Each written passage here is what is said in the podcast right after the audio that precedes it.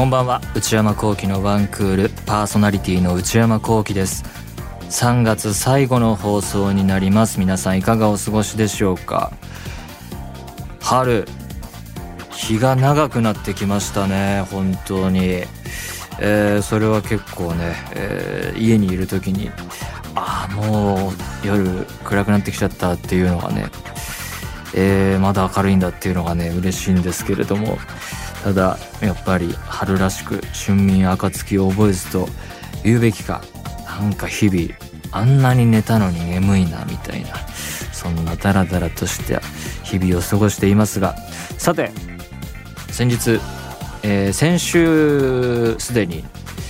お話ししましたけれどもアメリカでは映画の祭典アカデミー賞の授賞式が行われてで僕は生で見られなかったので映像を録画しまして結果だけ追う形でお話ししたんですけれども、えー、後日字幕版かな、えー、どっちも録画して最初にその同時通訳版が流れてその夜に字幕版がね流れるんですけれどもすごいスピードですよねそれ考えると。で改めてね、えー、授賞式全部見て思ったんですけどノミネートね今更もうエブエブ旋風流れてノミネートにケチつけてもしょうがないですけどやっぱねエブエブアカデミー作品賞取るならノープノミネートされてもいいんじゃないのとかベストワンに挙げた身としてはね思ったし RRR ね、えー、見事受賞しましたけど RRR だって作品賞乗っかってもノミネートは乗っかってもいいんじゃないのとか思ったけどまあでもやっぱり向こう側の気持ちを代弁するわけではないですけど作品賞のノミネート数近年増えたとはいえこういうね、えー、不思議なエンタメ映画まあこんなくくるのが難しい作品群ですけれどもこういうのとか「トップガン」とかねああいうのでああいう面白い映画で埋め尽くしてしまうのもっていうのがあるんですかね。そのノミネート受賞動向何が取るかっていうのは投票式ででアカデミー独自の、えー、システムで出来上がってるけどノミネートのところはよく分かんないんですけどやっぱそういうあのいろんな色を入れていきたいっていう意図もあるんですかね。まあ、確かにアカデミー作品賞を取りましたとか、えー、演技の賞を取りましたっていうので映画の宣伝に使われたりえー、その後公開される日本で公開される時に映画館のポスターにああいうマークがついたり映画館の宣伝とかで、えー、ジャックがついたりするので箔がつくわけですからただ単に公開するんじゃちょっとこうキレキレの映画ファン以外は興味を持たれにくい作品だとか普通にやったんじゃお客が入りにくい作品群に対して、えー、インディーズ系のえー、低予算のものとかアート系とか、えー、ミニシアター系のものにも面白いものには光を当てていきたいっていう意図もあったのかもしれないですしね。まあ作品賞ノミネートとか主要部門にノミネートされた作品の中ではまだまだ日本に上陸していないものも多いですから、えー、見れていないものもあるのであのノミネートはまあいろいろバランス鑑みるとよくできてたなって数ヶ月後半年後ぐらいに意見を変えている可能性はあるんですがなんか今の日本に住んでずっと住んでいて映画を楽しんでいるファンからするとねやっぱあれも入れてよとか思っちゃいますけどね。まあいろいろ、えー、意見はあるかもしれませんが。ただやっぱり演技部門主要の演技主演助演、えー、女優男優部門は多分僕よりもっと映画を長く見てきた方々にはたまらないものがあったんじゃないのかなと思っていてジェイミー・リー・カーティス、えー、助演女優。ハロウィンでね脚光を浴びてあれが1978年だそうですから。ミシェル・ヨーさんはね80年代から活躍してるし、えー、キー・ホイ・カーンインディ・ジョーンズ2作目84年グーニーズが85年だそうで。70年代80年代そして主演男優。こちら映画まだ見れてないですけどブレンダン・フレイザーさんは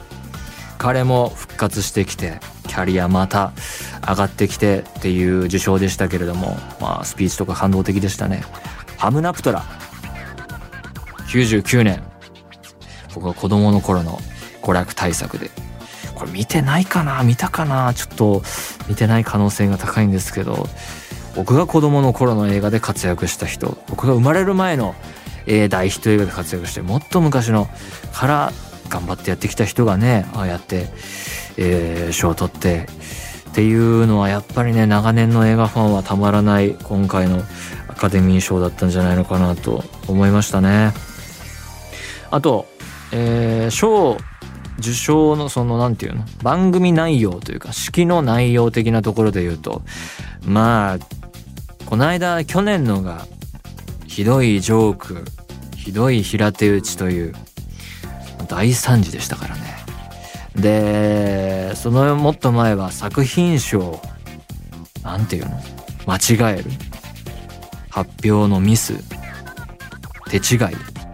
まあ、とにかく失敗だったりそういうネガティブなことが続いていましたから。なんかやっぱり今回は安定感のある堅実に作ろうっていうことなのか。映像演出だとかその舞台演出だとかは、えー、ちょっと地味だった気もしましたね。昔もっと凝ったことやってた気がするなーっていう、まあ、記憶の中で美化されてるのかもしれないけど地味めかなという気はしたんですけどまあコロナ禍も挟んでのことですからやっぱそれも含めて安定感堅実しっかりと全ての賞をちゃんと発表して、えー、みんなにスピーチの時間を上げてで装着全体の長さも長だらだら長くせずっていうところであの辺の着地点なんか全部こう忖度した結論に バランスをとってみたいなね鑑みちゃいますけどね。僕も年を取ったのかもしれないですけど。そういうふうなことは感じましたね。ただやっぱりその司会者のえー、ジョークとかはまあいつも通りこういろいろ毒があったりね。何かこう腐したりすることもあってバビロンとかもすごいいじられてたりしてね、えー、その辺はらしいなと思ったりしましたけれども。あと全く関係ないところで言うと最近やっと調べて気づいたのがエリザベス・オルセンさんという俳優がいて僕ワンダービジョンとかをろくに見ていなかったのであの近年活躍されてる女優さんだなっていうのは認識あったんですけれども姉妹がねごっちゃになっててお姉さんがフルハウス僕が子供の頃に見ていた海外ドラマえー、教育テレビかなでずっと再放送だと思うんですけどまあ毎日やってて吹き替え版でね僕ら世代とかは本当もう刻み込まれてるんですけど体に。フルお姉さんがエリザベス・オルセンさんのお姉さんがフルハウスのあのちっちゃい一番ちっちゃい子を演じてた双子のオルセン姉妹でオルセン姉妹はもう俳優業引退してるらしいですね。これ全然分かってなかった。まだやってると思ってたわ。ででさらにごちゃごちゃしてたのがその引退したオルセン姉妹がザ・ローやってんだよね。最近。めちゃくちゃ人気のハイブランドみたいな価格帯の、えー、新興ブランドカバンとかねブーツとか人気のやつをね。それがねやっと自分の中で整理されたという世界とは全く関係ない話なんですけれどもそんなこともありました。それでは内山昂輝のワンクールスタートです。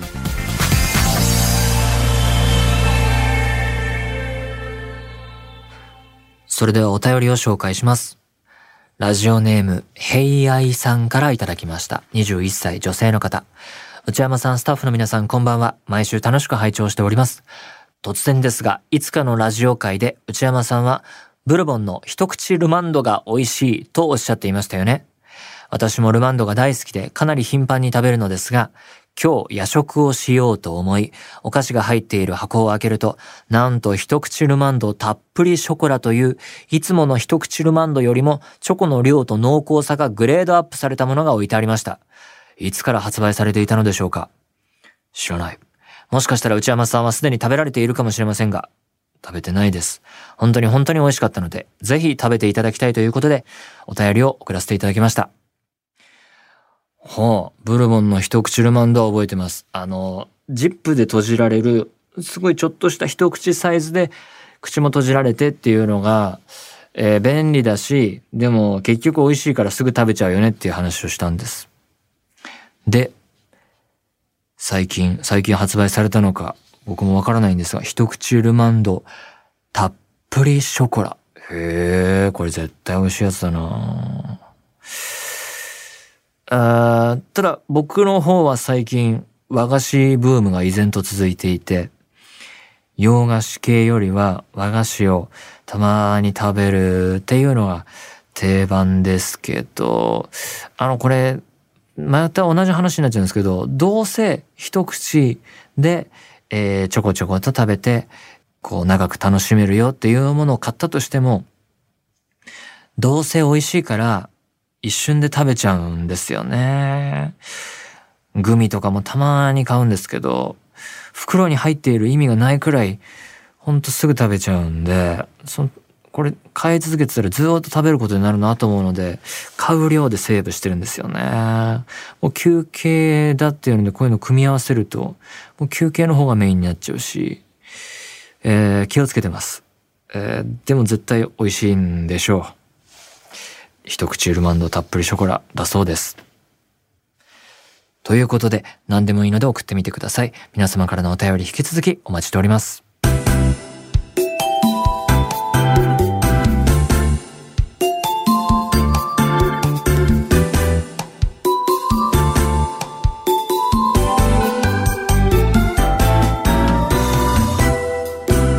内山幸喜のワンクール。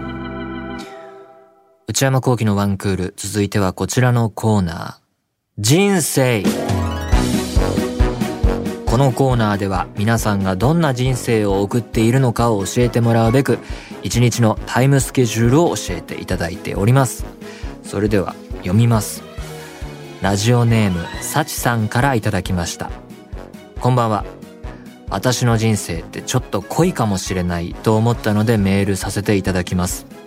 私はホテルの受付や事務業務の夜勤スタッフをメインに週末は音楽関係のアーティスト活動をしています。うん。本音はその活動がメインでそれだけで生活していきたいところですが現実はそう甘くないのでずっと掛け持ちで仕事しているところです。そんな私の一番ハードな週末のスケジュールを紹介します。かっこ、ハードな日をピックアップしているので、いつもではないです。月2回くらい。うん。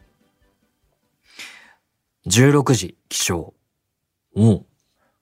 平日は夜勤なので、朝12時くらいから寝て、だいたいこの時間に起きます。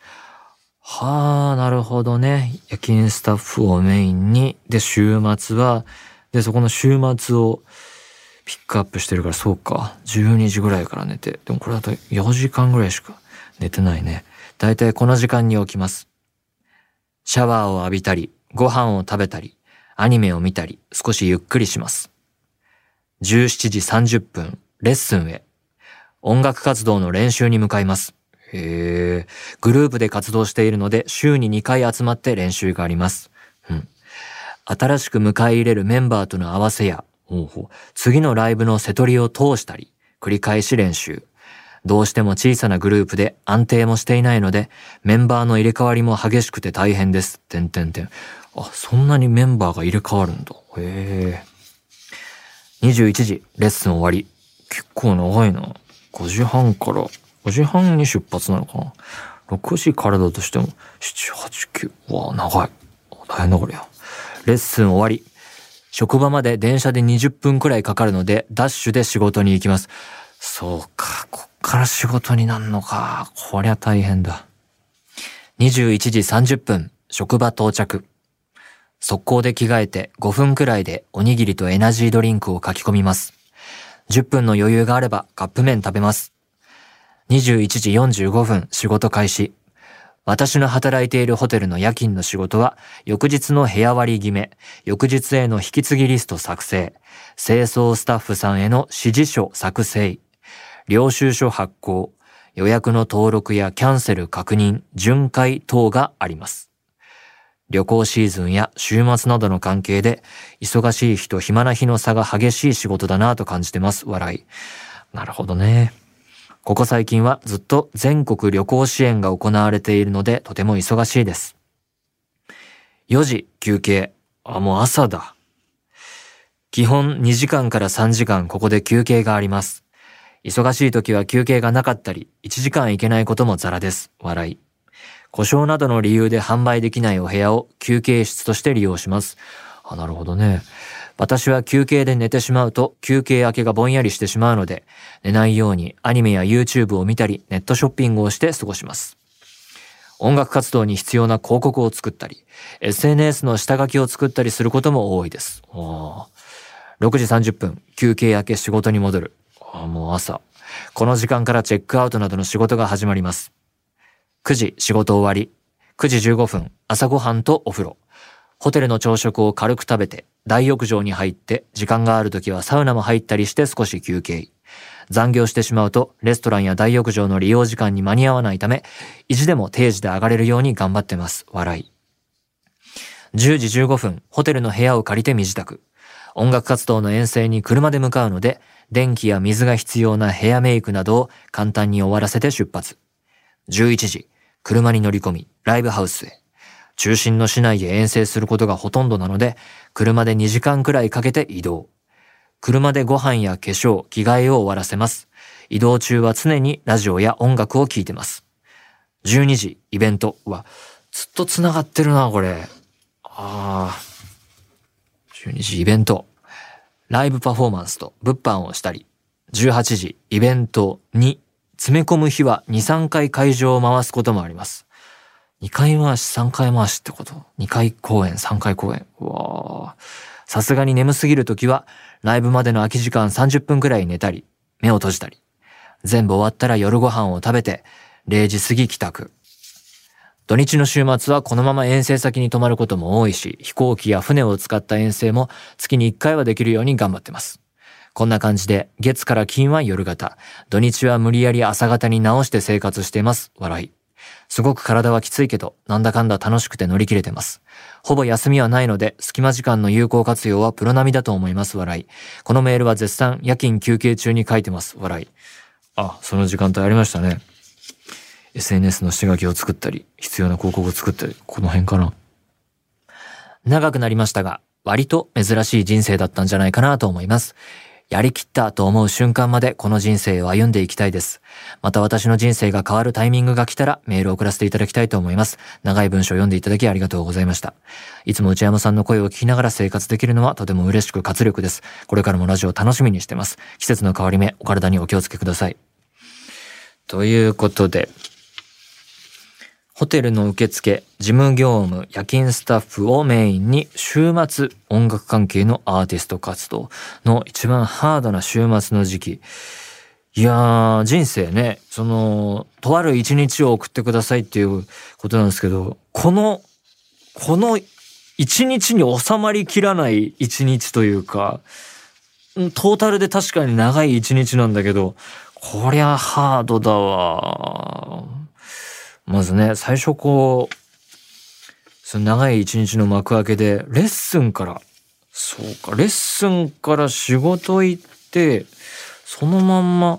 ライブハウス。いや、これレッスンお休みにしたいところだなって他人としては思っちゃうけど、このね、メンバーが入れ替わるからそことの合わせとか、瀬戸り変わるだろうからそういうところとか安定を作るためにこう重なる時もあるのが、これちょっと構造的に厳しいですね。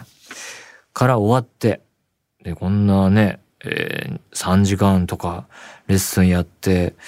相当食事とって休みたいところだけど、時間がないですね。ここのおにぎりエナジードリンク。余裕あればカップ麺の。これ、もうちょっとね、食事の時間取れたらいいですけどね。でも、仕事始まっちゃうんだもんね。で、9時45分から仕事開始して、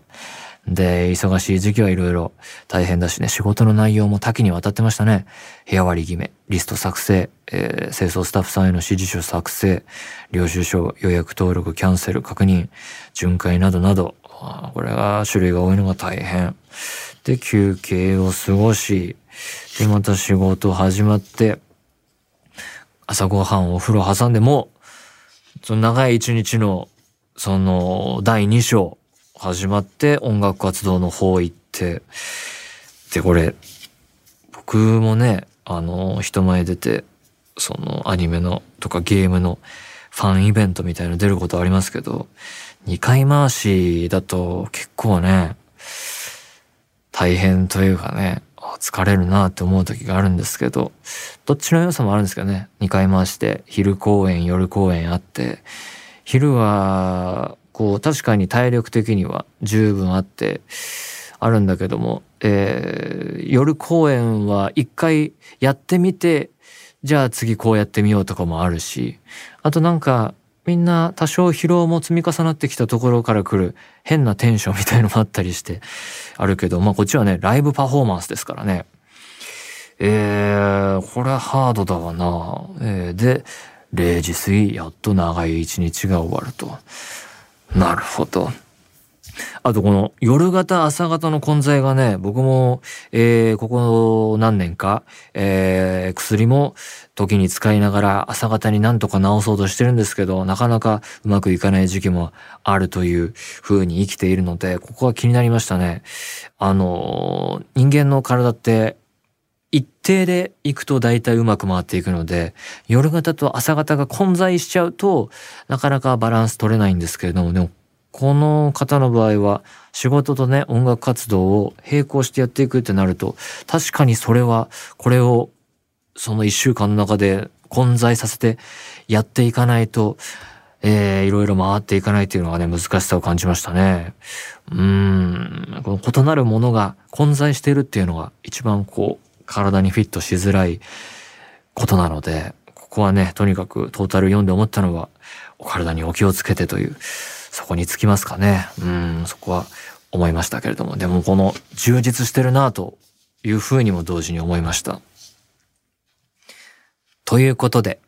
このような形で皆さんの一日のタイムスケジュールをよかったら教えてください。メールお待ちしております。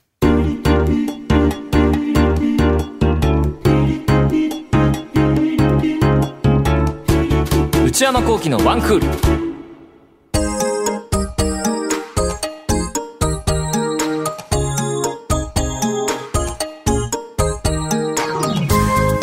内山幸喜のワンクールそろそろお別れのお時間です。ここで大事なお知らせです。これまで文化放送超 A&G プラスで毎週日曜22時30分から23時で放送してきた内山幸喜のワンクールですが4月9日の放送から日曜24時から24時30分に変更となります。曜日は変わらず時間が変わります。24時から24時30分、日曜。えー、そして次回4月2日放送までは、これややこしいですね。今日これが流れてるのが超 A&G プラスで流れてるのが3月26日。で、時間変わるんですけれども、次回4月2日、えー、放送までは日曜の22時30分からの放送になります。変わるのは4月9日から超 A&G プラス日曜の24時から24時30分の放送です。えー、さらにお知らせ。この春の改編から地上波の文化放送と東海ラジオでも放送されることになりました。久々の地上波。何年ぶりでしょうか？で、えー、これもややこしいんですが、こちら地上波文化放送東海ラジオ、えー、放送はですね3月30日から毎週木曜日26時30分から27時の放送になります。こちらもよろしくお願いいたします。でですね、えー、今この喋っている放送がこの3月30日の、えー、文化放送東海ラジオの放送で流れますので、えー、これが地上波でお聞きになっている方には、こう、繰り返しの重複した内容になりますが、すみませんと。まあ、ということでね、えー、まあ、追加情報としてお知らせしておきますと、えー、こうやって、えー、時間帯、そして地上波でも流れますけれども、変わらずに、ポッドキャスト配信、YouTube 配信は同じようにやっていきますのでご安心ください。まあだから地上波で流れるということですので、えー、今までの聞き方に加えてラジコそしてラジコプレミアムでエリアフリーなどなどまあもうあらゆるところから聞ける番組になりますのでぜひぜひいろいろなものを活用してお好きにやりたいように、えー、聞きやすい形で楽しんでいただければと思います。番組では皆様からのメールを受け付けています。現在募集中のコーナーは、春限定企画、新生活応援、春のお便り、今年も募集しておきます。こちらは春限定企画となっていまして、新生活や春にまつわる今は変化が多い時期ということで、身の回りの変化についてメールで教えてください。良いことも、ネガティブなことでも何でも OK です。えー、次回からいただいたメールを紹介していく予定でございます。す、えー、で、に結構メールいただいているそうです。ありがとうございます。その他のコーナーをご紹介いたします。10代から20代前半ヤングの皆さんから30代の内山幸輝が知らなそうなことをクイズ形式で送っていただくクイズヤング。そして皆さんがどんな毎日を過ごしているのか一日のスケジュールを教えていただく人生。パリピな皆さんの日常を教えていただく私はパリピ。私内山幸輝に10分喋ってほしいトークテーマを提案していただく内山さん、これで10分お願いします。買い物不詳な私内山幸輝の財布をこじ開けられるような買いな商品をお勧めしていただく内山さん、これ買いです。今抱えている悩みをなるべく詳しく教えていただくお悩みプロファイル。えー、以上のコーナーでメールを募集しております。そして、最新の流行を少しだけ覗いてみるコーナーとしてやってまいりましたトレンドハッシュタグ。話題になっているエンターテインメント作品などの普段は表に出ない関係者の方にお話を伺ってまいりました中の人インタビュー。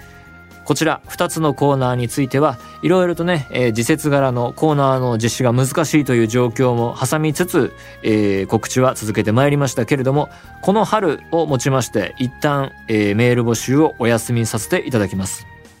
まあいろいろな事情もあってできなかったということもあるので一旦こういう内容をやりたいという気持ちはスタッフそして私も含めてあるんですけれどもまあちょっと形を変えてやれる時にやろうかなと思っていますので仕切り直しという形で、えー、時期的にいけるなとかこれといったもの人物が、えー、我々の中で、えー、こうホットになってきたらまたやるかもしれませんのであのお便りいただく分には嬉しいですので、えー、メールこういうのがあるよというのをね送っていただけたら、えー、我々の目に留まることもあるかもしれませんがコーナーとしては一旦お休みというか、えー、終了とさせていただきます。そして内山幸輝オフィシャルノート、内山幸輝の踊り場、毎週木曜の夜に更新しています。最新の更新記事はエッセイの内容です。踊り場公式 Twitter、YouTube チャンネルもございますので、そちらもぜひご活用ください。すべてのメールはこちらのアドレスへお願いいたします。one.joqr.net one.joqr.net 番組公式ツイッターアカウントは、アットマーク、one アンダーバー joqr です。こちらもぜひチェックしてみてください。この番組はポッドキャストと YouTube でも配信中です。ポッドキャストはポッドキャスト QR、Spotify、Amazon Music などで、YouTube は文化放送エクステンドの公式チャンネルで配信しています。更新は火曜日の夕方の予定です。それではまた来週、さよなら。